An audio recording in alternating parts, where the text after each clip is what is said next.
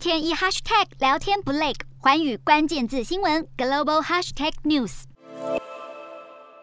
第二十四届北京冬奥正式结束，闭幕式在二十号晚间于北京著名的鸟巢场馆举办，包括中国国家主席习近平与国际奥委会主席巴赫等都有出席。总结各国在本次赛事中的成绩，挪威夺下十六面金牌，总共三十七面奖牌数，在本届表现独占鳌头。位居第二的是十二面金牌的德国，再来则是九面金牌的地主国中国。而美国虽然拿下二十五面奖牌，但在金牌数量上略逊中国一筹，位居第四。有别于以往，今年冬奥被各种争议环绕。先是因为新疆人权议题引发了美国带领抵制浪潮，再有彭帅与中国前国务院副总理张高丽的性侵疑云。不仅如此，俄罗斯滑冰小天后瓦利娃与代表北京出赛的滑雪名将谷爱凌也都成为镁光灯和争议焦点。再加上本次赛事是在疫情下举行，官方严格的防疫措施也衍生出了有选手抱怨待遇不佳等问题。新冠病毒与政治因素相互交织，的确让本届冬奥的话题更加复杂，